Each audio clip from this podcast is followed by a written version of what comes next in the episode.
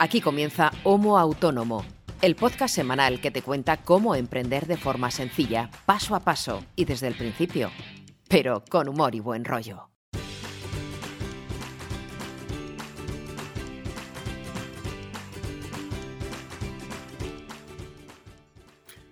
Hola, Olita. ¿Cómo estás? Ya estamos aquí, una semana más. Eh, muy buenas a todos y bienvenidos a este episodio número 93 de Homo Autónomo, el podcast de autónomos hecho por autónomos para el resto de autónomos, ya seas primerizo, ya seas veterano, en el fondo nos da igual porque todos tenemos las mismas preocupaciones, los mismos marrones casi siempre y muy de vez en cuando alguna alegría, pero muy de vez en cuando. Entonces, ¿quién hace este podcast? Te preguntarás si llegas hoy por primera vez a esto que es Homo Autónomo. Si ya eres veterano, pues bienvenido una semana más, pero si eres nuevo y te encuentras a este tipo aquí hablando de autónomos, pues sí, vamos a hablar de autónomos, vamos a hablar de emprendimiento y de todo lo que atañe a, un autónomo en nuestro país. Eh, del otro lado del cable eh, está mi querido amigo, compañero, casi hermano ya, que es César Brito, más conocido como Brito por todos, que es copywriter, es creador de contenidos, es periodista y hace otras muchas cosas que algún día contaremos, ya, ya creo que ya muy prontito además. Y de este otro lado de la fibra, pues está un servidor que soy Ángel Martín, soy consultor de marketing online, especialista en transformación digital y automatización de procesos y juntos, hace ya un par de años, ya un poco más de hace dos años, creamos esta idea loca que somos autónomo y bueno, ahí llevamos ya pues 93 episodios hablando de autonomismo. Y como yo no puedo hablar una hora seguido porque a mí me daría un pasmo, eh, pues no puedo más que dar paso a mi querido Brito. ¿Cómo estás, Brito? ¿Cómo estás, querido amigo? ¿Has visto que he improvisado una entrada nueva y todo? Me has dejado con el culo rotísimo. Digo, míralo, míralo, míralo cómo... ¿Has visto? Ha, sido tanto armar esta semana con el bot de la web, eh, se me ha trastocado el cerebro ya. Digo, míralo cómo me está imitando y todo para bien. Muy bien, muy bien. ¿Qué tal estás, compañero? Pues bien, otra semana más aquí a grabar y a hablar de, pues bueno, de redes sociales otra vez. Sí, otra vez y lo que nos queda, porque vamos a iniciar una, hemos iniciado ya una serie este es el segundo episodio. El primero no es que no cuente, pero que tampoco, en fin, no era de contenido muy, muy tocho. Pero aquí ya empezamos a hablar ya en serio de redes sociales. Vamos a hacerlo todo muy facilito, muy al pie y cortito, como el fútbol, y muy para tontitos. Por eso se llama la serie redes sociales para dummies, porque aquí somos los somos de letras y estamos justitos de todo.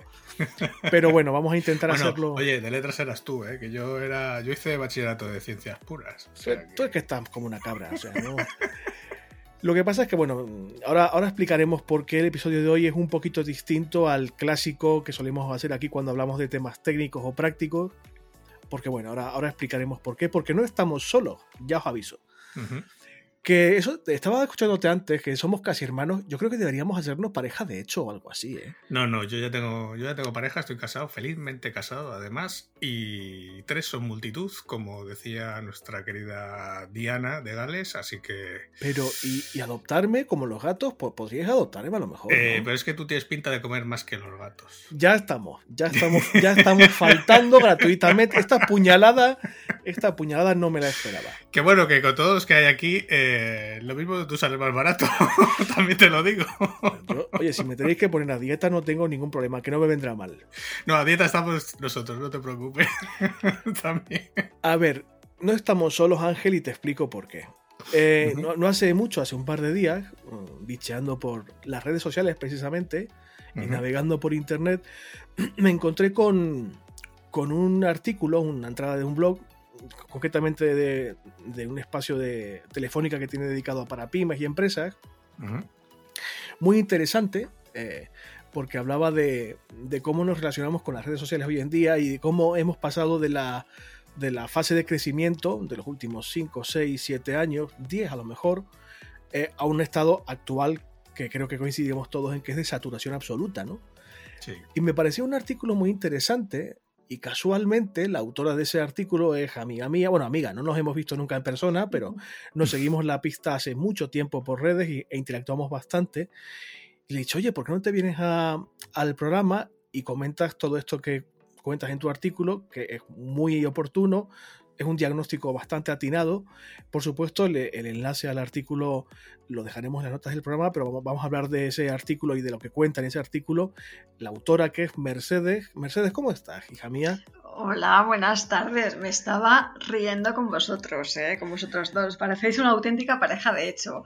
Pues, pues bien, estoy bien, estoy bien y, y nada, encantada de estar aquí con vosotros que os sigo desde, desde casi el inicio, desde que empezaste este podcast y siempre me ha gustado y pues nada, un placer estar aquí con vosotros hablando entre amigos, que aunque no nos conocemos, es verdad, no nos hemos puesto todavía, bueno, pues cara, pero cara física. Sí, bueno, me encantaría tomar un café con vosotros y estar aquí y pues eso, igual que estamos hablando en, entre redes, pues hablar presencialmente.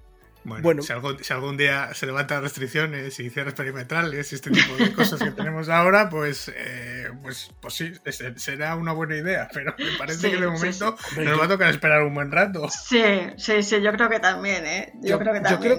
creo, que sí, yo creo para 2035 creo que estaríamos un poco bien. Ay Dios, no me digas eso, César, que además tengo hijas adolescentes que no hacen más que decirme, ¿cuándo se va a acabar esto de las restricciones? Y yo, pronto, pronto, hija, pronto, se va a acabar pronto. Lo están pasando, los adolescentes lo están pasando mal, ¿eh? Aparte de, del ciclo en el que están, que ya es complejo de por sí, eh, es un momento vital complicado, ah. mucho cambio, mucha explosión hormonal, mucho, mucha zozobra. Y hay mucha gente de 15, 16, 17, 18 años que lo está pasando regular. No, no, así los franceses, que por lo visto se están emborrachando mucho en Madrid, están encantados, pero bueno. bueno, mira, parecemos el after de Europa. Estamos aquí, el patio de recreo de los franceses. Pero no, sé. No sé, yo eh, voy a callarme porque tengo mi propia opinión. no le tires de la lengua, no le tires de la exacto, lengua. Exacto, no me, no me, toquéis ese tema, por favor. Casi mejor porque no es tampoco el tema del podcast, pero bueno, ¿quién es Mercedes Blanco? Pues Mercedes Blanco es una mujer como nosotros, que es especialista en marketing digital, en redes sociales, eh, y es un poco mm, del gremio en el que estamos metidos Ángel y yo evidentemente es bastante más consecuente que yo, tiene bastante más sentido común, escribe mejor, he de decirlo, y si leí el artículo lo, lo comprobaréis, pero en ese artículo que te, que te citaba, y del que es autora Mercedes, habla de un montón de cosas que son muy interesantes, porque es verdad que... Em, por cierto, esto no va a ser una entrevista al uso ni de broma. Estamos aquí charlando entre los tres. Cada uno de vosotros tenéis venia para participar siempre que, que queráis, pedís la palabra y, no hay problema. Aquí no hay ni preguntas, respuestas, ni vamos a ser de periodistas ninguno, porque ya bastante tenemos con lo que tenemos, evidentemente. Ya, exacto, exacto. Pero hablabas de, de, efectivamente del momento este de saturación en el que creo Sí, mira, yo te escuchaba cuando me estabas, estabas haciendo referencia a este post. Mira, este post os cuento un poco. Este post lo hace un poco de, de, mis entrañas, ¿no? De decir, madre mía, qué hartazgo de redes sociales. Y me dedico a esto y soy profesional de esto, pero creo que hemos perdido un poco el foco. Y, y os cuento, porque, a ver, eh, hemos pasado de estar un, eh, tener una visibilidad a trabajar para las redes sociales. Y es que esto no puede ser, o sea, yo no puedo estar generando constante y continuamente contenido para que el algoritmo me favorezca y para que no me baje mi visibilidad, para que no me quite seguidores y para que mi comunidad siga creciendo. Es que al final trabajo única y exclusivamente para las redes sociales. Y hay que decir un poco de basta y hay que resituarnos, o sea, hay que recuperar eh, pues el, el objetivo para que estamos en redes sociales porque yo no estoy todo, o sea, no puedo estar todo el día trabajando o todo el día haciendo directos en Instagram o todo el día haciendo aportaciones. Eh, digo Instagram porque es una red que para mí ahora mismo es la, que más eh, la gente se está perdiendo el norte desde mi punto de vista, ¿vale? Entonces, eh, yo sé que cuando oigan esto a lo mejor van a decir, pero ¿qué está diciendo? Pero es que sinceramente lo pienso así. Este, este post nació de todo esto, de esta reflexión de decir, bueno, alguien tiene que decirlo y me voy a arriesgar y voy a ser yo. y pensaréis, pero ¿y qué tiene que ver este artículo o lo que cuente Mercedes en este artículo con la serie dedicada a redes sociales? Pues hombre, tiene su sentido. Aquí ya sabéis que somos un poco caóticos, pero dentro del caos todo tiene una razón de ser. Porque yo, claro, en, principio la, la, serie está dedicada a consejos prácticos para que un hipotético usuario que no ha visto una red social en su vida sepa cómo gestionar la red poco a poco. Pero me parece bastante inútil meterse en ese fregado sin antes analizar el fregado en sí mismo. claro, claro, ahí estamos, ahí estamos, eh, César. Es que, vamos a ver, eh, es como cuando, mira, eh, para los que no están muy metidos en Instagram hay una cosa que se llama Reels. Y los Reels es, consiste en 30 segundos eh, dar a, conocer algo sobre tu nicho de mercado. ¿Qué es lo que pasa? Que ahora mismo hay cursos para hacer Reels, vale, muy bien, perfecto. Pero realmente, ¿qué aportan los Reels a tu marca, a tu negocio? O sea, primero párate a pensar, eh, eh, ¿me sirven los Reels? ¿Aporta algo a mi negocio? ¿Yo tengo que comunicar algo a mi audiencia con Reels? Y si la respuesta es no, ¿para qué te empeñas en hacer eso o en hacer concursos? Es decir, hay que marcarse un principio de coherencia y un principio de decir qué es lo que quiero hacer en las redes sociales y cómo quiero llegar a mi audiencia. Y a partir de ahí desarrollas tu estrategia y tu, bueno, pues tu comunicación en redes sociales. Es un poco de sensatez, digo yo. Ya sabes que esto de la sensatez, en teoría, es lo más deseable, pero es lo que más escasea. Claro, sí, Sí, sí, y Ángel y yo lo hemos, lo hemos hablado muchas veces, es decir, mm, es verdad que las redes sociales son importantes y forman parte del trabajo de todos y todas los que nos están escuchando, seguramente, pero hay que pensar un poquito, vale, ¿qué red social es la que más me conviene? ¿Por qué me conviene esta y no otra? ¿Qué voy a hacer en esa red social? ¿Cómo voy a interactuar? Qué tipo de comunidad voy a crear, mm, cómo me voy a comportar en esa red social, cómo voy a gestionar la cantidad de frentes abiertos que tiene un perfil social. No solamente en el trabajo, Sí, perdona, mira, es que te, oigo y, claro, me, viene a la, memoria, pues muchos, eh, cuando doy yo mis cursos a emprendedores, me dicen, es que yo las redes sociales las aborrezco. Aquí tienes dos extremos, o las amas o las odias. Entonces, es verdad que por un lado te inspiran mucho porque conoces a gente, es, pues eh, de gente desde muy perfil, desde con perfiles muy diversos y que te pueden enriquecer mucho, y por otro lado llegan a esclavizarte. Entonces, para que esto no ocurra y para que no pasemos a ese extremo de saturación, tú tienes que marcarte una estrategia, pero una estrategia que contemple las redes sociales como una estrategia de negocio, no por pasar el rato y decir, venga, voy a ver qué encuentro por ahí. No, porque es la mejor manera de perder el tiempo y de tener unos puntos de fuga increíbles y decir, vale, ha pasado tres horas, no he hecho nada y eso sí, me he visto cuatro reels, cinco TikToks, eh, no sé cuánta gente eh, comentando algo en un hashtag que ha sido tendencia. Es decir, céntrate. ¿Qué quieres hacer? Persigue a la gente que para ti es el perfil de tu audiencia. Perseguir en el sentido de eh, darles algo que les aporte valor y a partir de ahí empiezas a construir tu comunidad y desde luego los seguidores no llegan del cielo porque yo he visto cuentas que pasan de cero a mil seguidores en casi una semana bueno, pues ahí hay cositas detrás, ¿sabes? Que, no... En fin, ¿no? Que se llama mucho, compra de ahí. Eh, claro, claro, bots, eh, compra de seguidores, etcétera. O sea, y sobre todo, eh, ese afán por los números, ese afán por conseguir eh, miles y miles, hordas de seguidores. A ver, eh, está claro, todos tenemos que queremos una comunidad amplia porque supone más visibilidad, supone más eco, más altavoz para tus propuestas, etcétera. Pero esa comunidad se tiene que construir poco a poco. O sea, tú eh, mm, piensa que puedes tener una comunidad de 400 seguidores y ser completamente eficaz para ti. Es decir, mm. a mí los mil seguidores no me van a hacer que venda más. A lo mejor puedo tener una comunidad de 200 y conseguir ventas por alguna red social porque has visto lo que haces. Eh, a eso me refería con. Esos 200 si te compran, que, que no 200.000 que no te compra ninguno. Exacto, exacto, exacto. Y luego de, aquellas eh, lluvias estos lodos, porque cuántas veces me han venido a mí diciendo, es que tengo, eh, yo qué sé, 30.000 seguidores y he hecho una campaña en Facebook Ads y no me ha. es que no tengo ningún retorno. Digo, vale, espera un momentito. Esos 30.000 seguidores. claro, yo, ya empiezo a hacer el checklist. Digo, venga, vamos a hacer una preguntita esos 30.000 seguidores, ¿cómo los has conseguido? Ah, no, que los compré una vez. A ver, es que si no sabes ni, no tienen ninguna vinculación, ninguna relación contigo ni con tu marca, es imposible que luego interactúen contigo o que tengas alguna respuesta por una campaña de publicidad. Claro, Ángel, date cuenta lo que, lo que te decía del sentido común. O sea, escuchando a Mercedes, evidentemente los quienes estáis aquí mucho tiempo, sabéis que está perfectamente alineada con la filosofía, por llamarlo así, que suele eh, dirigir nuestro trabajo aquí en el podcast y alguien que es no contrario, pero que no, no usa las redes sociales como tú, pueda entender que esto que se cuenta aquí es, aplicable no solamente en tu caso, sino en cualquier otro. Si vas a usarla, usarlas bien.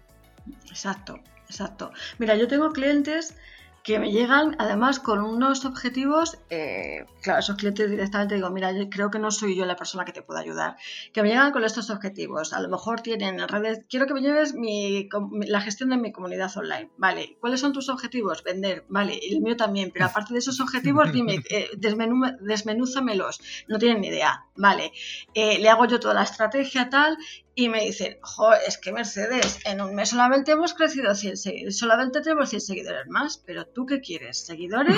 ¿O tú? esa palabra.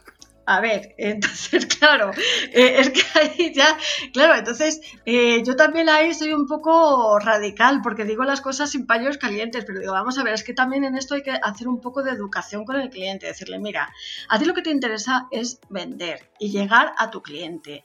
Puedes hacerlo con una comunidad de 200 e ir aumentando conforme pasa el tiempo o tener una comunidad disparatada, pero que no te va a hacer ni una sola, ni mísera compra. ¿De qué te sirve todo eso? Entonces, eso era un poco también enlazando con el post del, que hablaba, del que hablábamos al principio, ¿no? Eh, márcate tus objetivos y márcate y decir, vale, eh, permítete además disfrutar con las redes sociales. Y esto es un viaje en el que conoces, o sea, no se trata ni de plataforma ni de algoritmos, se trata de gente que hay detrás de, de una, bueno, pues de una plataforma que nos está conectando. Y a partir de ahí se trata de saber qué es lo que está haciendo, qué es lo que no está haciendo, si te interesa, mm, no sé establecer una especie de feeling, de sentimiento, de emociones, ¿no? En esta época de automatización también las emociones cuentan. Claro, es que yo, mira, según estabas hablando, eh, se me venían a la cabeza dos, dos realidades palmarias. Mi caso, por ejemplo, yo soy más usuario de Twitter que de Facebook o de Instagram, por ejemplo. Yo me hice la cuenta de Twitter en 2008, si no recuerdo mal. Y en casi 12 años no llego a 3.000 seguidores. Y no ah, me importa si tú tienes un montón la comparación de los que tengo yo. claro. Sí, sí, sí, sí, pero te entiendo lo que quieres decir perfectamente. Es que no me importa porque los poquitos seguidores que yo tengo son realmente proactivos y si no todos, un, porcentaje relativamente alto. Y yo lo he comentado aquí alguna vez en el podcast con Ángel y también fuera de micro. Hay mucha gente que a mí no me conoce personalmente y que cuando hemos coincidido gente en eventos y tal y yo doy mi tarjeta de visita que tiene mi logotipo, que es el, la imagen que tengo en mis perfiles sociales, Dice, ah, pero eres tú. Si te sigo. pues, claro, muy, sí. Pues muy bien, o sea, ha sido un trabajo, lo decías tú antes también, Mercedes, de mucho, mucho tiempo, de pico y pala, de mucha paciencia y de, lo decías tú también, pasar de la acumulación de números sin ton ni son a la creación de un de una, iba a decir una palabra en inglés un poco, del engagement, o sea, de un lo decías tú, o sea, de un enlace no emocional, pero prácticamente, o sea.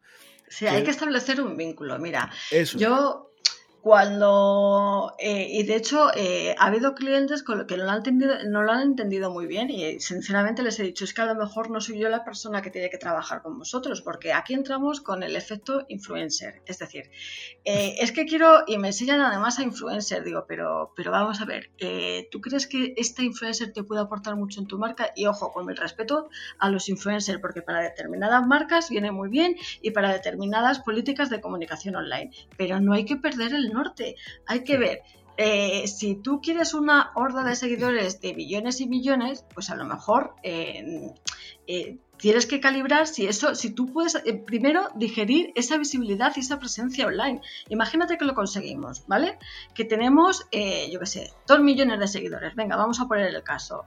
Tú es tu infraestructura, tu negocio, tu soporte, tu misma propuesta de valor podría dar respuesta a esos dos millones de seguidores. ¿vale? O sea, que todo eso, eh, la visibilidad online, hay que tener luego unos procesos de negocio, hay que tener también una infraestructura y hay que tener un tiempo para dar respuesta a esa comunidad. Es que si no, ¿para qué estás en las redes sociales? Claro, claro. Mira, ahora aprovechando que te tengo aquí, Mercedes, no quiero desaprovechar la oportunidad para, para compartir lo que Ángel y yo hablamos muchas veces aquí. A ver, ya que estás aquí hoy, pues para que compartas tu opinión. Así en general, ¿tú qué ¿Qué ambiente percibes a nivel global, hablando de redes sociales en genérico? ¿Qué crees que se está moviendo? O sea, porque tú en el artículo sí que citas que bueno, que ahora mismo estamos evidentemente saturados y que quizás a nivel marca, a nivel en red social corporativa, no estaría mal intentar enfocarse de otra forma. ¿Qué ambiente crees que se respira ahora mismo en redes sociales? En genérico, ¿eh? Vale, mira, yo en genérico creo, y esto es una opinión muy personal, o sea, muy de Mercedes Blanco, que no es ninguna gurú, o sea, es simplemente Mercedes Blanco Sánchez, ¿vale? Eh, yo creo que estamos en un modelo que estamos eh, migrando hacia algo nuevo, es decir, hay mucha gente que siente también esa especie de hartazgo, de sensación de que trabajamos para las redes sociales y busca algo más en las redes sociales. ¿Qué es lo que va a surgir de todo esto? No lo sé, pero eh, iniciativas como Clubhouse, como Twitch, dan una pista de hasta dónde, dónde nos estamos moviendo, ¿vale? Eh, ya no nos interesa tanto o no queremos tanto crecer en número de seguidores que luego no interactúan con nosotros, como tener una comunidad que sí que sea fiel seguidora, fiel en el sentido de que sepan de ti, que sepan lo que haces, que si lanzas un curso pues esté interesado por el curso, por ejemplo, y que te, que te siga en el, literal sentido de la palabra, no que figure un número y ahí se queda el número, nunca más supo de ti. Entonces, Ahí, por un lado, yo creo que en las redes sociales eh, vamos a ver una pequeña transformación. Eh, Twitter adelantó además que iba a empezar a cobrar eh, por, contenidos para determinados seguidores. Iba a hacer lo que se llamaba pues, una especie de grupo de seguidores. eso, como siempre, nosotros seremos el último país en, recibirlo, porque ahora claro. Claro, porque nosotros las versiones beta siempre dice versiones beta y está Brasil, Estados Unidos, bla, bla, pero España nunca. O sea, que nosotros nos enteraremos cuando ya esté consolidada la tendencia en otros países. Y luego a nivel general, pues yo veo mucha polarización, pero como la vida en general, o sea, como la sociedad en general que tenemos en, Twitter, hay que rehuir de, temas que puedan ser, sobre todo si llevas la marca de, empresas, hay que rehuir de temas que sean muy, pues, puntos calientes, puntos sensibles, dígase política, dígase, eh, pues, cualquier eh, punto que pueda dar lugar a esa polarización. En Instagram, ¿qué es lo que veo? Porque yo utilizo más, yo desde mi punto de vista, pero porque para mi negocio es lo que más retorno me doy, me da, eh, yo utilizo más LinkedIn y Twitter, ¿vale? Mm. Facebook, Instagram, las utilizo más Instagram que, Facebook, pero eh, Instagram mm, llego a cansarme un poco. ¿Por qué? Porque en Instagram hay gente que publica todos los días, dos veces al día. Es que es una saturación plena, esa saturación plena, es como estar en modo spam. Ya, yo es que a mí el Instagram me deprime. yo es que no puedo estar más de media hora en Instagram porque, porque Aparte, a ver, yo me metí en Instagram y sigo en Instagram porque sigo considerándola una red social de fotografía. Evidentemente, no descartemos que las redes están para las marcas y las marcas para las redes. Y no son tontos. Las empresas están viendo el potencial y están sacándole partido al potencial de Instagram. Y es perfectamente legítimo y yo lo aplaudo. Pero yo, como César Brito, como usuario, yo lo sigo considerando eh, una red de fotografía y como tal la uso. Y yo después de estar ahí un rato dándole al dedito en la pantalla, ¿eh? No penséis mm. cosas raras. Em, eh, dándole ahí al, feed y tal, y veo tanto postureo, tanta perfección falsa, tanto influencer, que es que de verdad, antes lo, citabas tú, Mercedes, y me he tenido que morder la lengua, porque qué daño han hecho los influencers en general. no solamente en el uso de las redes, sino en la concepción de lo que es una red social y para lo que se usa. Y eso luego que se proyecta en la vida y lo que, lo que los usuarios consumen. Me parece muy pernicioso. tú date cuenta, por ejemplo, yo que convivo con las adolescentes que son mis hijas que las he mencionado antes. Mira, eh, ellas son usuarias de TikTok. ¿Vale? Ellas son usuarias de TikTok y son usuarias de Instagram. Eh, cuando les mencionas Facebook les parece, mm, yo qué sé, eh, totalmente prehistórico y además es una red social en la que están sus padres como diciendo, pero ¿qué, qué pinto yo ahí? O sea, ahí es todo de, viejos. Además es que me lo dicen así, digo, uy, que, por favor, qué depresión me da. Pero no, no, o sea, es eh, TikTok. En TikTok se mueven por influencers. O sea, es completamente no sé cómo decirte, eh, siguen a personas que son celebrities, que ellas mismas, ellas mismas me lo dicen así, son celebrities. Y digo, ¿por qué no seguís a gente de la calle, gente normal, gente de a pie? Entonces, para que te des cuenta cómo moldean la realidad de nuestros adolescentes. Que es verdad que luego ellos mismos sacan sus propias conclusiones, que tienen un cerebro un poco más, eh, bueno, pues con más influencias, que se enriquecen de más cosas, ¿no? Pero sí que es verdad que los influencers, sobre todo en redes sociales como TikTok, eh, se están, están arrasando. Entonces, a mí cuando me dicen, ¿y yo como negocio tengo que estar en TikTok? Digo, vamos a ver, es que eh, es como si dices, ¿y yo ahora dejo YouTube para ir a Twitch? Pues es que no, no se trata de un juguete nuevo, se trata de que te sientes y que diga, TikTok me puede eh, interesar, ahí están todos, bueno, ya no sé si son millennial o son de la generación Z, pero está toda la adolescencia y toda la, gente, pues, eh, muy joven. Y es verdad que las marcas se han ido a TikTok, pero marcas que marcas, las que tienen su público objetivo en esa gente joven, eh, ni más ni menos. O sea, si yo estoy vendiendo, no sé, eh, trajes de, pues, para señoras de 40 a 50, 60 años, pues a lo mejor TikTok no es mi red social. ¿Entiendes lo que te quiero decir? No, perfectamente. Ángel, está muy calladito. Di algo, muchacho. Es que, bueno, yo no puedo estar más de acuerdo con lo que decís. Y bueno, tú ya, Brito, ya sabes que yo eh, tengo una cruzada personal con las redes sociales, entonces no. es que, es que Ángel es mm, muy reacio, pero porque sabe perfectamente, lo, lo ha detectado desde el primer día y no me dejarás mentir, Ángel. Que esto, en cuanto se ha empezado a, a enfangar y a intoxicar, Ángel ha pensado, a ver, tiempo que puedo dedicar a las redes sociales, X. Tiempo que puedo dedicar a trabajar y ganar dinero, X más uno. Claro. Mm, en fin. claro, pero esa es. Sí, sí, di, Ángel. No, no, que lo he contado muchas veces, que las tengo todas desinstaladas del teléfono. O sea, no tengo ninguna instalada en el teléfono. O sea, las desinstalé hace meses. Sí que es cierto que puntualmente alguna vez necesito instalar alguna para alguna cosa en concreto y la vuelvo a quitar. Y, he de reconocer que desde que hice eso hace, pues yo creo que fue casi al inicio de la pandemia, eh, vivo mucho más tranquilo.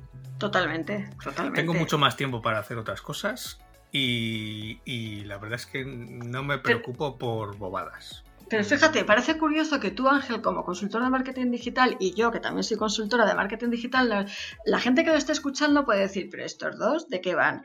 Pues van de lo que acabas de decir, de que tú tienes un negocio y yo lo que tengo que hacer es facturar, captar clientes, eh, o sea, engrasar mi negocio. Y las redes sociales es un escaparate de lo que haces, pero no puede ser tu única, tu única pata para captar negocios. ¿Cuántas cuentas he visto yo ahora que pasaba más tiempo en Instagram de gente que les han bloqueado la cuenta de Instagram y se les ha caído el mundo encima? Porque digo, no me lo puedo creer. Era la única vía de conexión con sus clientes. Digo, eh, perdona, ¿y dónde está? Sí, sí, sí, sí, sí pero ahí es para que veáis cómo se construye esa comunidad, una comunidad que está en Instagram. Hablo de Instagram porque ha habido últimamente muchos bloqueos de cuenta, de forma arbitraria algunos y otros a lo mejor no tanto. Pero claro, se han quedado sin cuentas empezando de cero y a lo mejor comunidades que tenían 5.000 seguidores. Y decir, bueno, y yo me planteaba, ¿Y dónde está tu web? ¿Dónde está tu email marketing? ¿Dónde está, no sé, eh, cantidad de canales que hay para captar y tener contacto con esos clientes? Eso es lo que hablamos muchas veces, Brito, de tener eh, parte de tu negocio en un sistema de un tercero. Mm, Exacto. Pues es harto peligroso. Bueno, muchísimo. muchísimo. Donde, donde esté una buena página web, una buena tienda online, un buen newsletter, a ver, mm, que las redes sociales, lo he dicho aquí, no sé si 30 o 40 veces, son un complemento, una herramienta. No puede ser la base de tu negocio, porque no eres Twitter, no eres Facebook, no eres Zuckerberg. Eres Pepito Pérez que tiene un mm. negocio de lo que sea y que usa las herramientas que tiene a su disposición. Las redes sociales son una de ellas, pero no, es la única. Aparte que, eh, bueno, Mm, yo no soy, yo no las uso como, como, usuario, sí que lógicamente las uso como consultor para mis clientes cuando tengo que programar campañas, cuando tengo que hacer acciones. Pero mm, en los últimos meses y bueno, ya de ya bastantes meses, los movimientos que hay es que poco a poco mm, van a ir cerrando el grifo. De hecho, cada vez cierran más el grifo y el contenido orgánico apenas se ve, apenas tiene, pues bueno, tiene retorno Sí. Y, tienes que, claro, al final el único recurso es pasar, como yo digo siempre, hay que pasar la visa. Sí, pasar por nada te dice, nadie te dice que lo que hoy te está funcionando de forma gratis, pues por ejemplo, eh, siempre pongo el mismo, eh, el mismo ejemplo a mis alumnos, porque también tienen un poco, hay veces que tienen muchos pájaros en la cabeza, ¿no? Eh, todo el mundo quiere ser youtuber ahora. no sé si es para irse a Andorra o, para quedarse en España, pero, pero todo el mundo quiere ser youtuber. Eh, pero claro, lo que no se dan cuenta es que eh, dependen de un tercero, que es el señor Google, y el día que el señor Google diga que en vez de el CPM te lo pago a X, te lo pago a 0,0000001 céntimo, pues sí, de poco te va a servir tener eh, hordas de, seguidores y gente dándole a los likes a los vídeos que te va a pagar una mierda. O sea que al final te va a dar igual. Exacto, exacto. Yo estoy completamente de acuerdo con, contigo, Ángel. Es que, es que no puede ser. No puede ser que bases tu sistema de negocio en tu presencia en redes sociales. Y ojo, que parece que somos detractores de las redes sociales. Yo soy una firme defensora de las redes sociales. De lo que soy completamente detractora es de utilizar las redes sociales como una especie de, no sé, de una versión edulcorada, una versión totalmente eh, naif que no existe de lo que es tu realidad. Y sobre todo que no lleva a lo que es convertir en tu negocio. O sea, al final es lo que dice, estabas comentando Ángel, esto va cambiando constantemente y el alcance orgánico cada vez es más escaso y lo que quieren es que te pases, pues eso, a la publicidad online, a lo que es hacer caja. Entonces, tienes que ser... De hecho, llevo, llevo, eh, llevo, ya unas semanas trabajando, eh, sobre todo con Instagram, que la, mencionabas antes, mm. pero, pero sobre todo estudiando la parte que hay eh, por debajo, eh, bueno, con, una herramienta eh, que estamos probando, eh, en Python, y que lo que hace es rebuscar entre los seguidores, pues bueno, toda esa metadata que tiene, que, que como usuario nunca puedes ver. Y que sí que está ahí, eh, que sí que es accesible, sobre todo en los, perfiles que son públicos y en los perfiles sobre todo que son de negocio. ¿no? Y entonces hemos estado, estado trabajando estos, estos días de atrás, eh, pues eso, por ejemplo, una cuenta de, un cliente que tiene, pues yo qué sé, X mil seguidores, eh, extraer toda la metadata de todos esos seguidores y, claro, a base de ir filtrando, ir sacando... pues yo qué sé, imagínate, te pongo un ejemplo, de 10.000 seguidores, al final realmente de, de esos 10.000 seguidores, eh, perfiles que te puedan servir o que realmente puedan serte clientes potenciales tuyos, eh, nos quedamos con menos de 400. Madre mía. Para que es que O sea, empiezas a, empiezas a extraer realmente de, todos estos seguidores. Eh, bueno, quitas los bots, quitas cuentas falsas, quitas zombies, cuentas que no se usan empiezas a, quitar, por ejemplo, eh, pues por ejemplo, un cliente que es español, pues no te interesa un seguidor que es de, yo qué sé, de Rusia. Pues, pues, muy bien, lo tienes ahí, pero no, te va a comprar nunca. Em, empiezas a quitar, eh, pues eso, cuentas internacionales, dejas solo el tráfico nacional, eh, dejas solamente eh, cuentas con las que puedes tener algún método de contacto, pues por ejemplo el correo o el teléfono, y, que realmente estén relacionadas con tu negocio, es decir, que por ejemplo sean potencial cliente tuyo porque han puesto en su descripción que es, pues eso, es una profesión o es un negocio que, te puede comprar. Pues, pues tenemos una progresión, pues eso, de, 15 o 20 mil usuarios a, a apenas 400. Para que le des cuenta del ecosistema, ¿eh? Que, el menudo ecosistema que se crea alrededor de los seguidores. Mira, hablando, hablando de eso, Mercedes, ¿cómo crees, cómo crees que, se están planteando las marcas, las grandes marcas o digamos los actores principales de, de toda esta movida eh, en redes sociales? ¿Crees que se están alejando por ese clima del que tú hablabas antes de polarización, que yo coincido que existe realmente? ¿Crees que están buscando otro tipo de, dinámicas o que sí que están quedándose pero con otra perspectiva un poco distinta? A ver, yo tampoco sigo a muchas grandes marcas, pero sí que sí que noto que ellas son muy pioneras, las grandes marcas tienen dar grandes eh, departamentos de marketing muy potentes que buscan toda esa metadata de la que estaba hablando Ángel, ¿no? Eh, entonces, yo lo que sí que veo es que, por ejemplo, durante la pandemia han hecho cosas muy, a mí me han gustado mucho lo que han hecho en Twitch, por ejemplo, que han hecho lanzamientos de producto, claro, como se suspendió todo, todas las marcas de cosmética, ¿vale? Bueno, no voy a decir nombres porque no sé si se pueden decir, pero... Eh, sí, aquí sí. sí, se puede decir, pues mira, te lo digo, creo que era... Ah, pues creo que era L'Oreal, ¿vale? Cuando hacen lanzamientos de productos y cuando hacen, pues, hacen eh, un evento eh, online o un evento presencial. ¿Qué es lo que pasa? Que llegó la pandemia y ah, ya eh, no hay eventos presenciales. Hicieron por streaming todo lo que es la presentación de sus productos y al principio yo tengo una compañera que trabaja en, en L'Oreal y me mandó el enlace y dije, oye, ¿esto cómo va a ser? Y me encantó, me encantó desde el punto de vista profesional, es decir, y luego desde el punto de vista de usuaria también, pero desde el punto de vista eh, profesional lo que han hecho es eh, pues recrearte esa presentación en un mundo digital en la que eres completamente partícipe y además hablando muy de tú a tú, eh, que es lo que hablábamos al principio, muy de piel a piel, muy de emociones, muy de, de nada de generalizado, sino que en un evento que en online que nos registramos muchísima gente, pero al final la sensación era muy cálida, era la sensación de que estaba muy cerca de ti la marca y eso me ha gustado y, en, en Twitch hay muchos lanzamientos de producto, muchas presentaciones online de las grandes marcas que lo están haciendo muy bien. En Instagram, en Instagram eh, arrasan, arrasan y en TikTok arrasan también por lo que os decía, por lo que es pues eh, esos perfiles jóvenes que para ellos son su futura base de clientes, no nos engañemos. Los niños que ahora tienen 17 y 18 años, dentro de 10 tendrán poder adquisitivo. O de 11, no sé, 12, 15, no lo sé. Tal y como están las cosas, no lo sé. Pero algún día tendré... pero algún día tendrán poder adquisitivo y por eso están ahí, porque es porque, porque van a ser su futura base de clientes. Eh, una, una, cosa que te iba a comentar. Eh, ¿Me hago Twitch o no?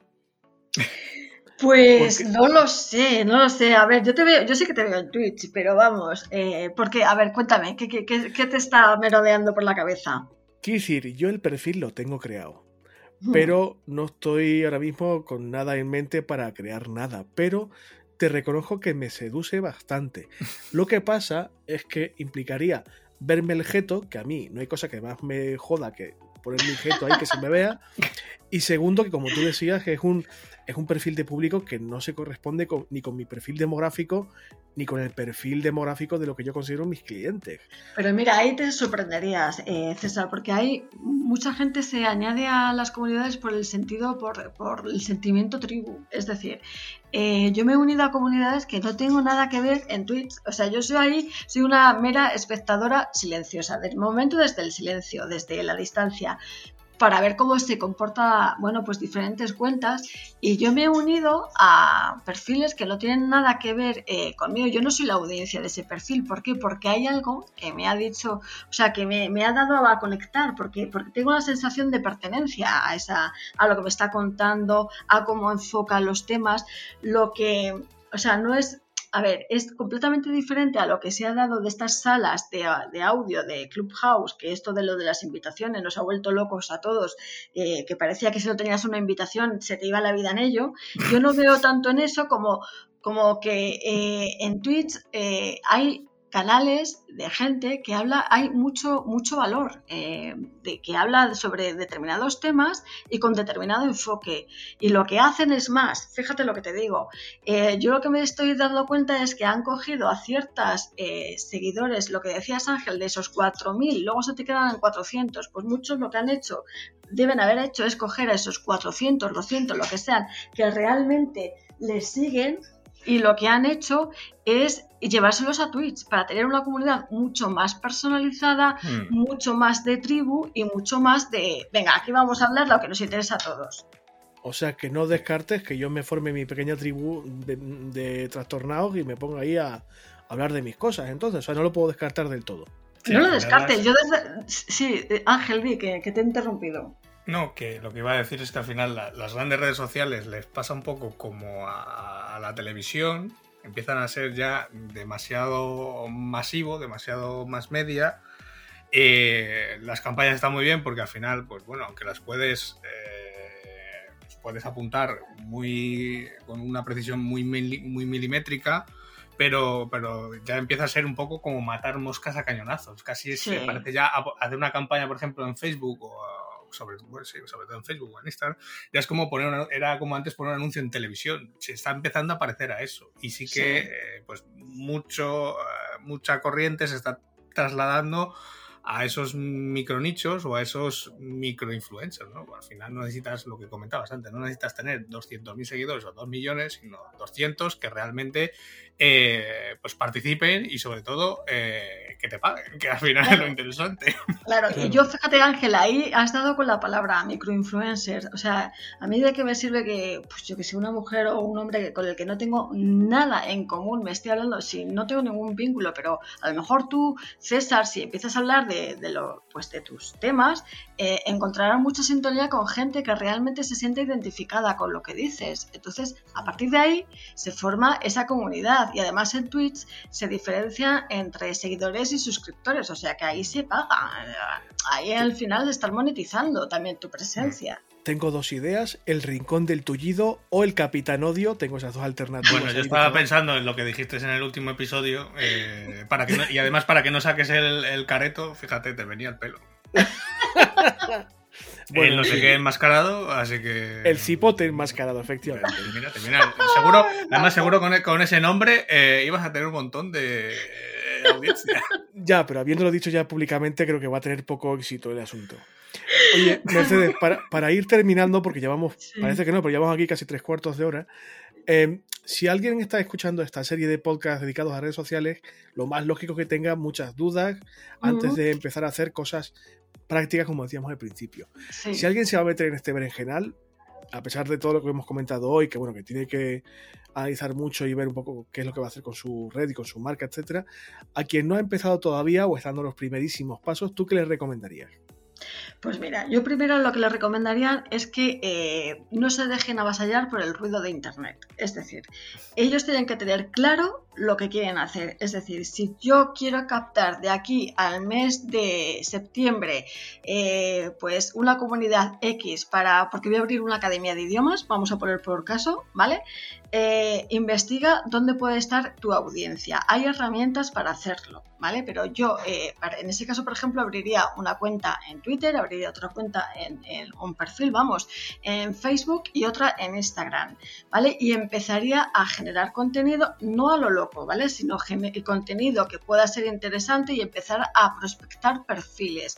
Esto de la prospección de perfiles es muy importante. Tú cuando tienes una red social tienes que hacer una búsqueda, no tienes que esperar a que los seguidores lleguen a ti. Ve a buscarlos, haz una prospección, empieza a seguirlos, envíales un mensaje directo, no sé, empieza a entablar, es la conversación que se hace en redes sociales. Y luego márcate un ritmo, ¿vale? Porque si no, al principio, como todos queremos hacerlo, tenemos muchísimas energías y muchísimas ganas, pues te das cuenta de que te has pasado 10 horas en las redes sociales y has dejado tu negocio sin hacer nada más. No, hay que hacer una planificación y decir, venga, vale, eh, voy a generar los martes contenido y a partir de ahí empiezo a difundirlo y a promocionarlo en redes sociales. ¿Pero tienes que estar todo el día? Pues no, utiliza herramientas de automatización. Eh, a mí me va muy bien, en, tanto en Facebook como en Instagram, utilizar Creator Studio, ¿vale? Entonces, Creator Studio, que es la herramienta de Facebook, ¿vale? Que te pone para ello, pues lo que haces es que planificas el contenido, tú dices, venga, eh, tu ritmo de publicación tiene que marcar cuántas veces vas a publicar por semana. ¿Dos? Pues venga, dos. Eh, generas contenido los martes y con esos dos eh, posts que has generado los subes al Creator Studio y dices, venga, que se ponga en mi página de Facebook y en mi cuenta de Instagram. Y con una serie de hashtags y dices, luego, vale, dices, vale, eso es en Facebook y en Instagram. Y luego, ¿cómo lo hago, por ejemplo, en Twitter o LinkedIn o si quieres una herramienta que contemple todo? Pues a mí me gusta mucho Metricol, pero eso ya depende de cada uno, ¿vale? Me gusta mucho Metricol porque también te da eh, opción a, enlazarlo con tus campañas que tengas en PPC, es decir, en publicidad online, porque también te lo deja para eh, enlazarlo con tu business, eh, con tu Google Business, etcétera. Hay cosas que, que, me gustan más de esas herramientas de automatización que otras, pero insisto, esto es una percepción mía personal. Cada uno tiene que testear sus propias herramientas y a partir de ahí, cuando ya has generado, has eh, automatizado y has promocionado tu contenido, pues estate eh, atento a lo mejor una vez al día durante una hora, márcate a ver qué es lo que se cuece en las redes sociales, si han tenido alguna interacción y si ha tenido algún seguimiento. Y ya, y ya, sin volvernos locos. Bueno, a ver, podríamos estar aquí hablando posiblemente otra hora fácilmente, pero casualmente hoy casualmente hoy tenemos alguna pregunta de los oyentes en el apartado de feedback, así que vamos a ser un poquito educados con la audiencia y a responderlas dentro de nuestras posibilidades, que tampoco creas tú que lo tenemos todo. Así que Angelito pondrá luego una pondrá ahora una mascarita de separación y vamos a responder las preguntas de feedback. No te vayas, Mercedes, porque puedes responder seguramente alguna pregunta. Enseguida volvamos.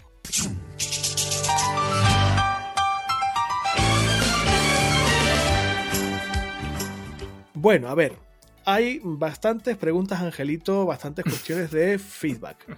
Pero antes de empezar, hay que hablar de la novedad mm, última de nuestra página web. Se ha consumado la tragedia.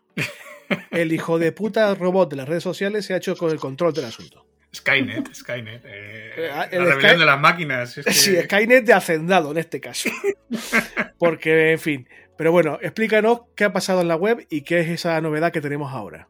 Pues nada, eh, como ya habíamos comentado en algún episodio anterior, estábamos trabajando en, pues bueno, en pequeñas mejoras que vamos haciendo, eh, también porque, pues bueno, ya sabes que yo voy probando herramientas, voy probando desarrollos, y, este en concreto me, gustó y dije, bueno, pues vamos a implementar un pequeño bot en, nuestra web y que luego también se puede implementar eh, en nuestra página de Facebook, aunque bueno, lo normal es que lo encontréis más fácilmente en, la web. Nada, es simplemente un, chatbot en el que hemos desarrollado un flujo de, conversación para intentar pues bueno, ayudar a los que nos escuchan a, hacerle esas tareas que normalmente siempre hablamos en el episodio, pues eso, el, dejarnos feedback, si alguien se anima a patrocinar un episodio o si alguien no sabe qué episodio escuchar, pues bueno, pues eh, elaborado una serie de categorías en el que este bot o nuestro bot pues eh, más o menos te va a recomendar una serie de, episodios en función de lo que tú le vayas comentando. A ver, tiene todavía mucho margen de mejora, eh, pero bueno, creo que ha quedado, al menos ha quedado simpático, ha quedado entretenido. Sabiendo el hijo puta que es, no me extraña nada. Bueno, es una, es una forma de que la interacción con la audiencia sea un poquito más dinámica, más fácil y puedan, pues, desde enviarnos un mensaje hasta buscar un episodio para escuchar si no tienes exactamente mucha idea de qué te apetece escuchar o qué temas pueden serte útiles, hasta patrocinarnos incluso, o sea, hay un poco de todo. Como dice Ángel, hay margen de mejora, por supuestísimo, pero bueno. Ha sido, ha sido creación además 50-50, eh, porque, bueno, la parte de la programación toda la he hecho yo pero la parte de, los textos y de lo que habla nuestro, nuestro querido bot, pues sale de la, de la loca cabeza de Brito, así que... De esta cabeza enferma que tengo, que cada día... y, ha tenido, y ha tenido bastante, bastante curro, porque en algunos, en algunos casos, en algunos eh, textos le he dicho de, oye, hazme aquí variaciones para que el, pues claro, el robot sea más orgánico y no siempre conteste lo mismo y parezca más, más natural, que al final es, es, el, es la dificultad de hacer un, bot bueno, que parezca lo más natural posible. Evidentemente, si veis alguna cosa rara, ya sabéis que estamos aquí para mejorar, nos lo hacéis llegar y trataremos de solventar algún chip que se le escape al robot este, algún cable que se le pele. Eh, sí, bueno, que no se le fundan muchos chips, que con el barco este que se ha quedado ahí en el canal de Suez, ahora va, a haber escasez ahora hasta de, hasta de chips. Calla, calla, que estoy pensando en el ordenador que me quiero comprar y que voy a estar esperando hasta final de año, porque, porque tengo tan buena suerte que, en fin, en fin. Bueno, vamos a responder a las preguntas eh, puramente en directas de la audiencia. Mara, por ejemplo, nos preguntaba nuestra opinión sobre TikTok. Yo, Mara, te voy a ser sincero, yo voy a acabar rapidísimo. Estoy tan fuera, o sea, no, tengo, no tengo ni putísima idea, con perdón, o sea, no tengo ni, me parece todo tan marciano, o sea, marcianísimo. He visto alguna cosa por ahí a través de YouTube, ni siquiera de la aplicación, porque ni la tengo ni la voy a tener pero estoy muy fuera, no tengo ni puta. Lamentablemente no puedo dar tu opinión, Mara, porque no tengo opinión, o sea, no tengo ni idea. No sé si Mercedes o Ángel quieren comentar alguna cosa, pero yo particularmente no tengo idea. Yo solo me pongo al día cuando, cuando bajamos a ver a, que fíjate, la de meses que hace que no bajamos, cuando bajamos a, a, Badajoz a ver a mis sobrinos, eh, es cuando te pones al día, porque claro, están eh, a full con ello y cuando no te pone ahí un filtro que te pone orejas o te pone sabios qué, eh, te enseñamos, mira este vídeo, mira este otro, mira no sé qué, mira. Eh, al fin y al cabo, eh, como tú dices, Vito, estamos fuera, pero porque no somos target de esta red ya. Blanco, ilumínanos.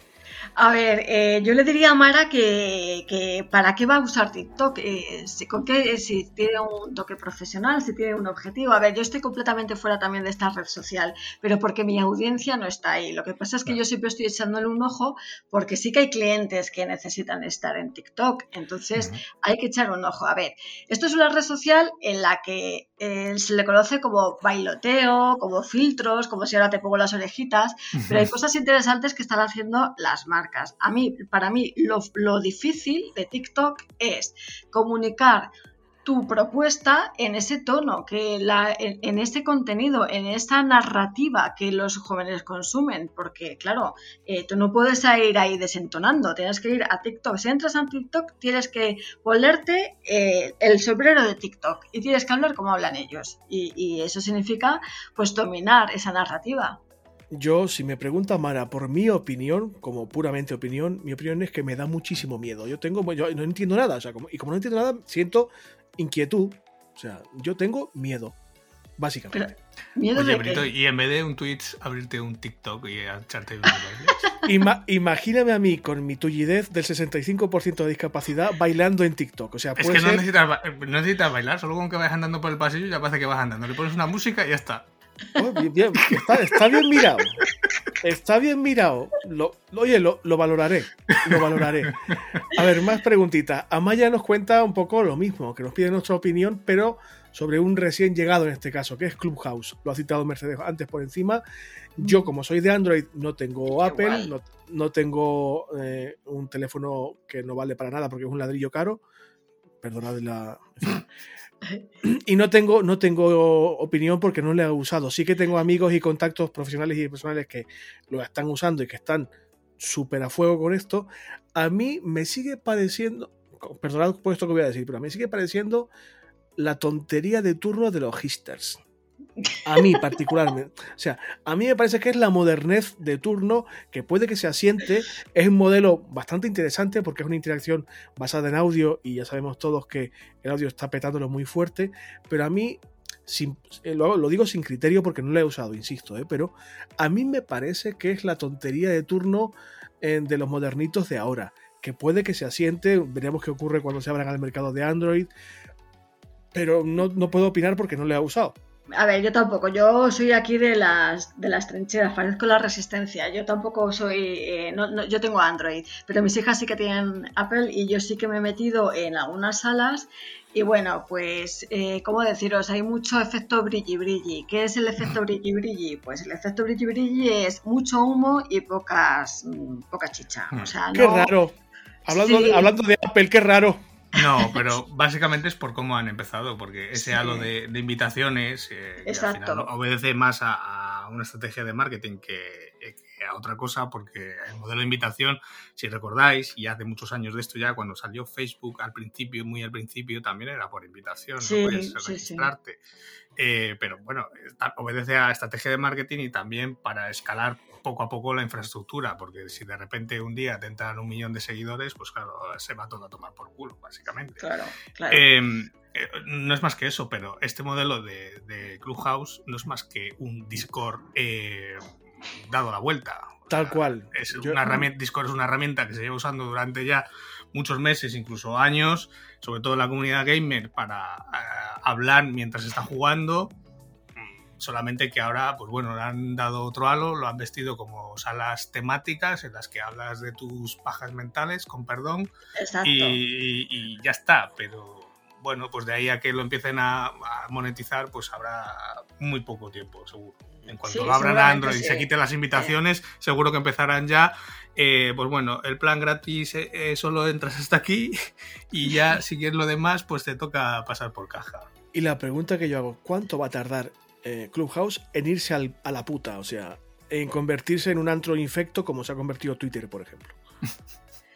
Pues no lo sé, fíjate, yo eh, hablaba con una persona que la verdad es que respeto mucho y que es, pues tiene mucha reputación en las redes sociales, que ella sí que está en Clubhouse y me decía que, bueno, que, hay mucho, de momento hay mucha paja, hay mucho humo, pero sí que ella decía que en salas pequeñas, lo que decíamos antes, si tú de, con 200, 300 eh, seguidores de tu comunidad te lo llevas a Twitch, te lo llevas a Clubhouse o llámese X, a una eh, red social mucho más eh, vertical en la que compartamos muchos más intereses, que nos identifiquemos unos con los otros, a lo mejor ahí sí que tira recorrido. Y a lo mejor ahí es cuando se empieza a monetizar. Entonces, de ahí a que se convierta en, no sé, en, pues lo que has dicho tú, eh, César, no lo sé, pero de momento para mí es una gran desconocida también Clubhouse.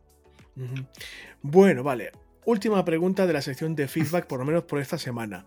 Pedro nos comentaba, bueno, me comentaba a mí, en el Telegram y lo pasamos al programa porque puede ser útil para más personas. Eh, ¿Qué herramientas podía utilizar o qué plataformas para gestionar y programar publicaciones en redes sociales? Básicamente Facebook, Twitter, Instagram. Personales, evidentemente, pero con orientación a su negocio. Yo, mm, Pedro, te cuento las que nosotros usamos aquí, tanto en el podcast como a nivel personal. En el podcast hemos hablado de ello en otros episodios, pero lo recordamos ahora.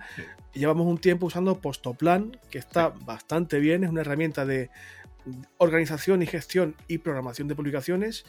Creo que puedes meter las tres redes sociales de las que me hablabas, Facebook, Twitter e Instagram. Y todas las cuentas que quieras encima. Y todas las cuentas que quieras, efectivamente. Puedes de hecho tener más de un proyecto eh, para distintas cuentas, etcétera.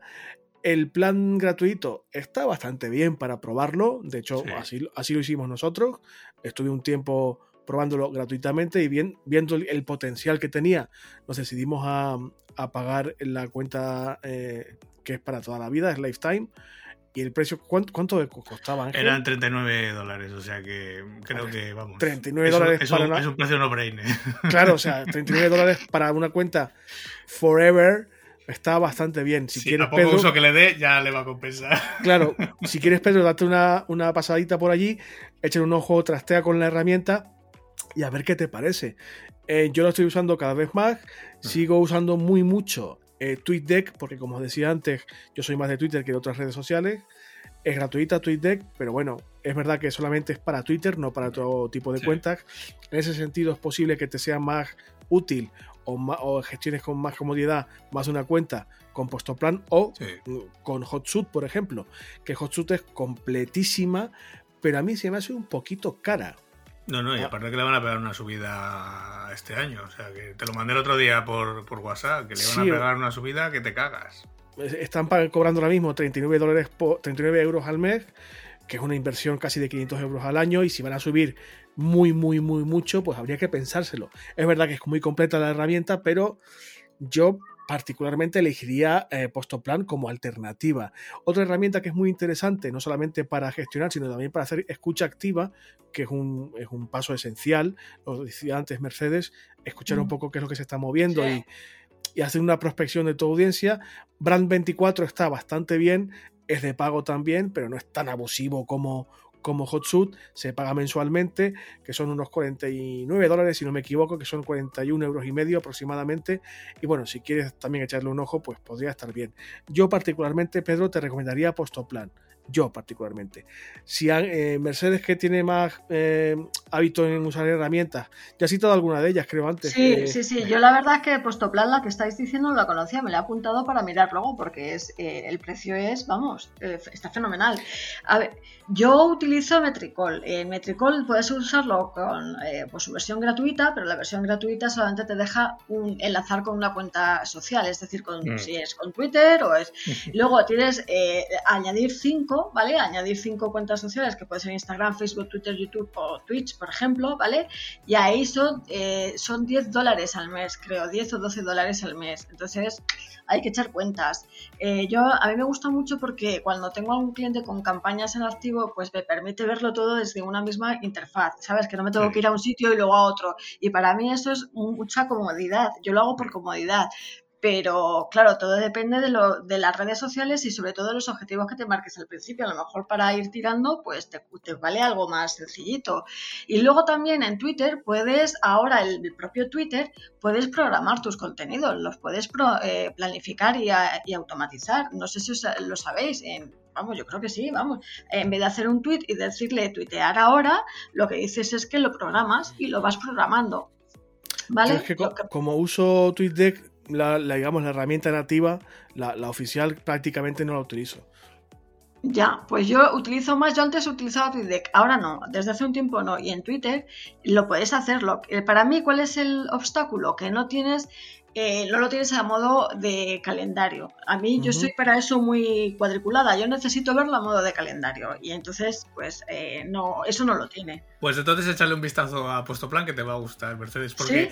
¿Sí? Mm, de hecho, yo eh, he pasado por muchas, conozco Metricool, de hecho he hablado hasta con su CEO, eh, lo trajimos a Santander ya hace unos cuantos años, cuando justo cuando empezaban, o sea que la conozco, bien la herramienta, hemos usado eh, durante mucho tiempo, yo lo he usado durante mucho tiempo incluso la cuenta Premium y, demás.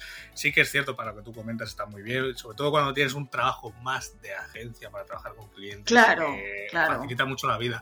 Para el caso de Pedro, que es más para yo digo, más Juan Palomo, yo me lo guiso, yo me lo como, y es pues, para un proyecto que está empezando, eh, sus redes personales y bueno, algún perfil profesional. Em, pues bueno, y sobre todo que hay mucha dispersión en cuanto a redes sociales. Eh, yo les recomiendo Postoplan, seguro, porque aparte de por precio, aunque tenga que, pues eso, se tenga que gastar 39 dólares, solo, solo, se va a gastar esos 39 dólares, va a poder meter todas las redes sociales que quiera. Ahí el límite es por el número de publicaciones que hace, no por las redes sociales que tenga, sino lo que se limita al mes son las publicaciones. Y creo que si no ah, recuerdo mal, eran 39 dólares, eran 500, 500 publicaciones al mes eh, otros 39, por cada 39 dólares te dan como 500. hay, que, hay, que, hay, que, ser Donald Trump para llegar a 500 publicaciones al mes. y, lo bueno, y lo bueno es que yo lo he llegado a probar porque yo en su día he probado eh, he probado eh, Buffer, por ejemplo, para las publicaciones de Instagram siempre hacían, no sé si lo habrán corregido ya, eh, porque también hace mucho que no publico en Instagram. Eh, yo solamente lo uso para, para, para las publicaciones de, de, los proyectos de, de, Raquel, de mi mujer. En, Buffer antes, por lo menos, eh, cuando tú querías publicar en Instagram, te lo envía, digamos, te mandaba un recordatorio al móvil para que tú entrases en la aplicación y lo publicases, ¿no? Te lo dejaba ya todo hecho. con Postoplan no, lo publica él directamente. Incluso te publica los stories, así que es muy cómodo. Ah, las stories también, fenomenal, yo esa no la conocía. Yo las herramientas que dices tú, pues hay otras, por ejemplo, eh, no sé, hay como sea, Planoli, por ejemplo, que es para Instagram y Facebook, y es lo que dices tú, te mandan una notificación al mm. móvil para que tú luego le des, y eso ya es un poco, a mí me parece un poco coñazo eso, la verdad. Yo creo que ya directamente sea todo de una. Yo lo programo y que sea la propia herramienta la que lo difunda. Yo antes utilizaba también eh, Audience, que antes se llamaba Social Bro, creo. Y lo que pasa es que ya tampoco sé tampoco sé cómo va. ¿eh? ¿eh? a mí, para mí, es muy cómodo lo de Metricol, pero entiendo que si Pedro está empezando, pues eh, la herramienta que habéis dicho de vuestro plan es fantástica. Sí. Además tiene esa vista de, calendario y tiene esas sugerencias, incluso lo bueno que tiene, y de hecho eh, se lo decía a Brito cuando, cuando lo empezamos a mirar, Dios que venía con recomendaciones, eh, pues eso, hoy es el Día Internacional del no sé qué, del gato. Ah, genial, eso. Cuando no sabes qué publicar, pues bueno, tienes ahí un par de recomendaciones, por si te, alguna te, sirve, pues... Eso es súper socorrido, esto es, vamos. Eh, por eso decíamos que, es una herramienta que es relativamente barata, es muy, muy potente, está muy bien para el precio que tiene y sobre todo que puede gestionar todas las redes que a Pedro en este caso le interesaban. Así que Pedro, confiamos en que esto te haya servido de, orientación mínima por lo menos. Si se te va la puta el asunto y, te pega un pedo, pues échanos la bronca y nos lo comentas. Pero en principio, a nosotros a día de hoy no nos ha fallado y, y estamos razonablemente contentos. Como decía Ángel antes, a poquito que lo uses ya lo estás amortizando seguro. Además que tiene, lo bueno que tiene es integración con, WhatsApp, todavía solo con WhatsApp grupos, con los grupos de WhatsApp, pero eh, se, puede, se puede publicar directamente en WhatsApp, se puede publicar directamente en Telegram a través de un bot que nosotros lo tenemos puesto en el, en el canal. Y estuve hablando con los desarrolladores y siguen trabajando con, WhatsApp para integrarlo, con, por ejemplo, con WhatsApp Business, que eso también es una, es una gran ventaja. Yo vi el roadmap que tenían y, y estaba bastante, bastante bien. Bueno, Angelito, pues esto es un poco todo, compañero. Pues sí, hemos. Eh, la verdad es que hemos, a lo tonto a lo tonto, llevamos una, hora aquí de charleta. O sea que. Yo, bueno, yo no he hablado, mucho porque ya sabéis que yo, este tema, pues. Me satura. Como bien decía Mercedes, a mí me satura bastante.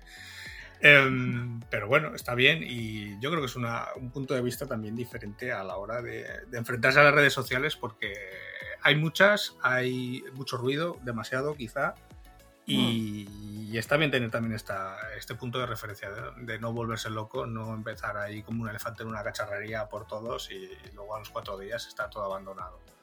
Claro, claro, yo creo que la constancia ahí es, es básica. Sí, y, sobre todo eso, empezar por lo que uno realmente necesita, ¿no?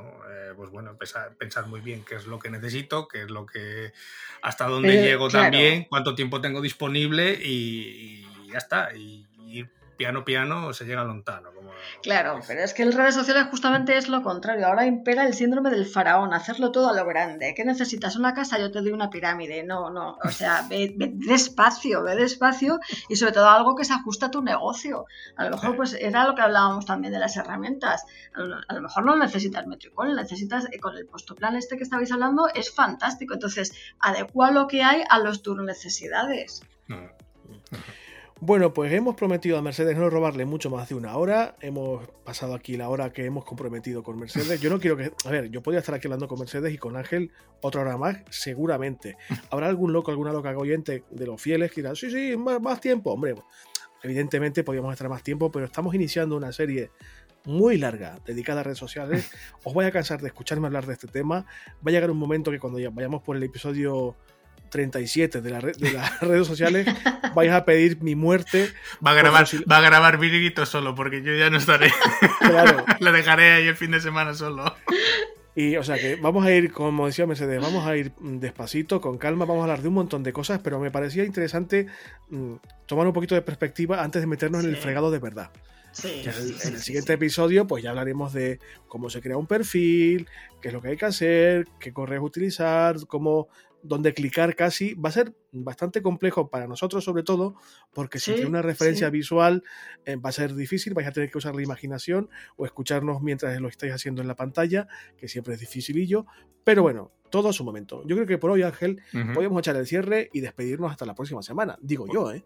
Pues sí, hasta aquí ya el, programa de hoy. Nada, simplemente daros las gracias a todos por habernos acompañado en este episodio número 93 de Homo Autónomo, en el que, bueno, pues he estado aquí de charla con, con Mercedes sobre, pues bueno, sobre la situación de las redes sociales hoy en día, de, cómo están, de, cómo empezar, de, cómo no agobiarse también. Exacto, exacto. Yo creo que ha sido muy, muy acertado por vuestra parte, porque si en los siguientes episodios vais a hablar de cómo se crea un perfil desde cero, quizás siempre se echa en falta un poco de reflexión, ¿no? Pues como, como en la vida misma. Primero párate a pensar y luego ponte a hacer, que muchas veces nos, nos puede el ímpetu, ¿no? decir, venga, voy a empezar, pero, pero espera un momento, eh, piensa y luego a partir de lo que tú quieras vas eh, ejecutando, vas haciendo, vas construyendo. O sea que yo, por, mí, ha sido una reflexión muy, muy, pues muy, que viene muy al hilo. Agradecerte, Mercedes, que has estado con nosotros, pues aquí esta hora de un viernes por la tarde, que, pues bueno, eh, uno siempre tiene cosas que hacer y también hay que descansar y sobre todo eso, que hayas compartido con nosotros lo que sabes, eh, lo que tus reflexiones, porque también, pues bueno, yo comparto muchísimas y, está bien ponerlas por escrito incluso en, en, un, en, un, en un, blog de, Telefónica, que lógicamente tiene mucho más alcance y que seguramente mucha gente también comparte. Así que una vez más, darte las gracias por estar aquí con nosotros esta horita. Un placer. Un placer porque además se me ha pasado el tiempo volando. Me ha faltado, pues eso, el cafetito. Además aquí en Madrid hoy es un día completamente primaveral. Si pudiéramos, si, hubiera sido con un café en una terracita, genial. Pero si, con pantallas de por medio también vale. Así que yo me lo he pasado muy bien hablando con vosotros y, que nada, que aquí estoy para cuando queráis. Pues como siempre, muchas gracias a todos por acompañarnos, por esas valoraciones 5 estrellas en iTunes, por esos corazoncitos verdes en Spotify o por vuestros me gusta y comentarios en iVoox, porque si los dejáis eh, nos ayudaréis a subir un poquito los rankings y a que cada vez seamos más en nuestra comunidad de Homo Autónomo. Eh, os recuerdo las vías de contacto que tenemos, como siempre, nuestros correos, césar arroba autónomo, ángel arroba a través de nuestras redes sociales, a través de nuestro bot eh, y a través de nuestro canal de Telegram, donde, bueno, pues cada vez esta semana pues hemos tenido ahí unas cuantas altas, o sea que, oye, está muy bien. Que de ahí a que dentro de nada, seguramente que los de Telegram copiarán a los de Clubhouse y dentro de poco ya está, podremos charlar ahí eh, en directo, ya será eh, demasiado. ¿Podremos o podré? Di la verdad. Bueno, hombre, yo hay veces que hablo también. cuando, cuando veo eh, que tengo ahí la notificación en, el iPad que tienen no sé cuántos, ya no sé cuántas conversaciones, digo, ah, pues aquí hay, aquí hay tema, así que voy a ver qué ha pasado. Aquí hay que, aquí hay que intervenir. Así que nada, si a ti, Brito, como siempre, una semana más, mil gracias. Pero por favor, si estoy aquí encantado, si yo pagaría por hacer esto. no lo digas muy alto, a ver si nos va a venir Hacienda encima y nos jode. Sí, sí, calla, calla. No mencionéis a la bicha. y nada, todos los demás, nos escuchamos el próximo sábado con un nuevo episodio de Homo Autónomo. Hasta entonces, que paséis feliz semana. Adiós. Adiós a todos. Hasta luego.